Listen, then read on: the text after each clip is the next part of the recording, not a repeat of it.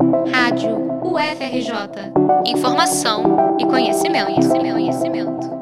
12 de junho é o Dia Mundial da Luta contra o Trabalho Infantil e o cenário no Brasil não é dos melhores. Apesar de leve queda nos dados entre 2016 e 2019, apresentando uma redução de 17% no número de crianças e adolescentes em situação de trabalho infantil, o país ainda conta com 1,8 milhão de jovens que, legalmente, estão em alguma ocupação, segundo dados do IBGE.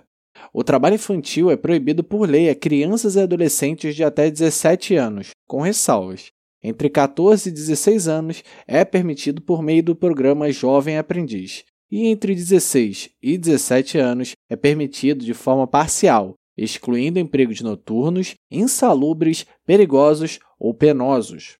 Por conta do isolamento causado pela Covid-19, cerca de 20 milhões de alunos estiveram fora das salas de aula nos meses iniciais da pandemia, de acordo com dados do Data Senado. Já em novembro, oito meses depois do início da pandemia, ainda havia mais de 5 milhões de alunos sem acesso à educação no Brasil, segundo pesquisa do Unicef. Fora da sala de aula e da vivência necessária para a formação da cidadania, as crianças e adolescentes em situação de trabalho infantil tem o desenvolvimento bem afetado e danos à saúde em curto, médio e longo prazo amplificados. Médico pediatra e mestre em saúde pública pela Fiocruz, Daniel Becker chama atenção para os perigos do trabalho infantil na saúde física e mental de crianças e adolescentes. O estresse tóxico que o trabalho representa compromete o desenvolvimento cerebral da criança e compromete, portanto, a sua saúde física, mental e emocional com reflexos que vão se estender até a vida adulta, até a sua velhice,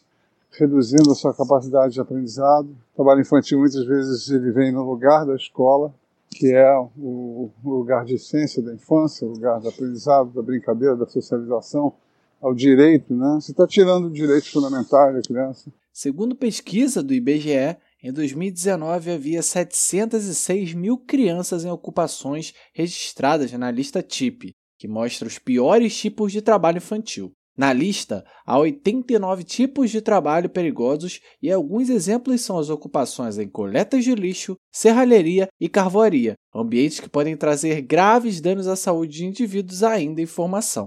Daniel explica que ambientes como esses trazem problemas de saúde extremamente perigosos para todas as idades, principalmente para os jovens. Em ambientes como serralherias ou carvoarias, que está sujeito à poluição grave, lesões pulmonares graves e lesões da integridade física. Né? De novo, a criança não tem ainda capacidade de coordenação motora, você não deve confiar a uma criança máquinas cortantes, máquinas que podem causar lesões gravíssimas, ela não tem capacidade de se prevenir contra os acidentes como um adulto teria. Não só danos irreparáveis, mas óbitos também são algumas das consequências do trabalho infantil.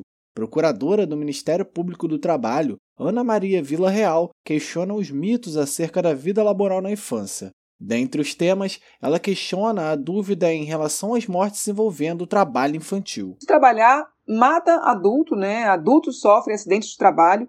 Imagina crianças que estão ainda em fase de desenvolvimento. Crianças e adolescentes são pessoas em peculiar condição de desenvolvimento, por isso que elas precisam de proteção e assistências especiais por parte do Estado, da família e da sociedade. Inclusive, dados do Sistema Nacional de Agravos de Notificação do Ministério da Saúde, e que, já, e que o órgão já reconhece que são dados que não expressam a, a realidade, que há muita subnotificação, apontam aí que nos últimos 13 anos, mais de 290 crianças e adolescentes morreram enquanto trabalhavam.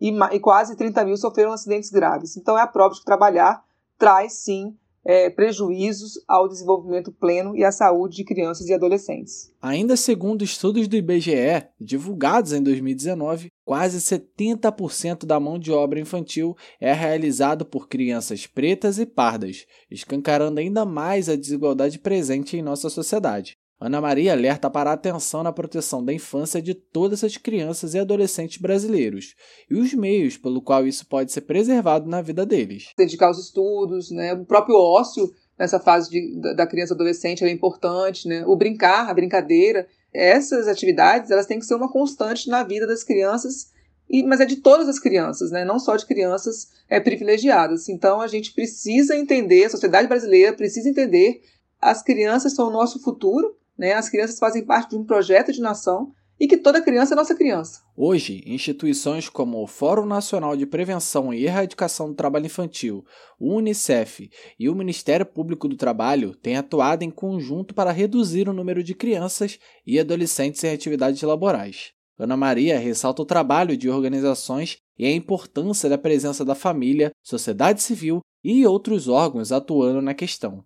A promotora enxerga campanhas educativas como uma forma sólida de ajuda na redução dos números do trabalho infantil no Brasil.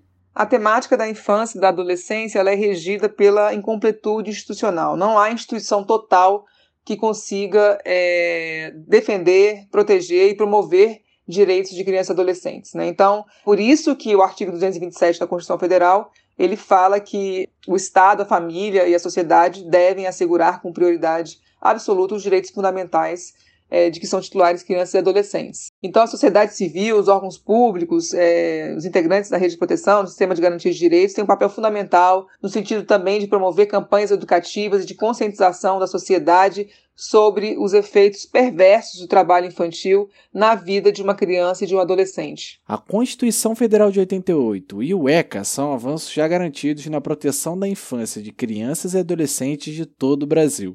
Se tratando da saúde e do trabalho infantil, ainda há muito que lutar e fazer valer o que está escrito na lei. Leonardo Couto, Beatriz Viana e Felipe Pavão para a Rádio FRJ.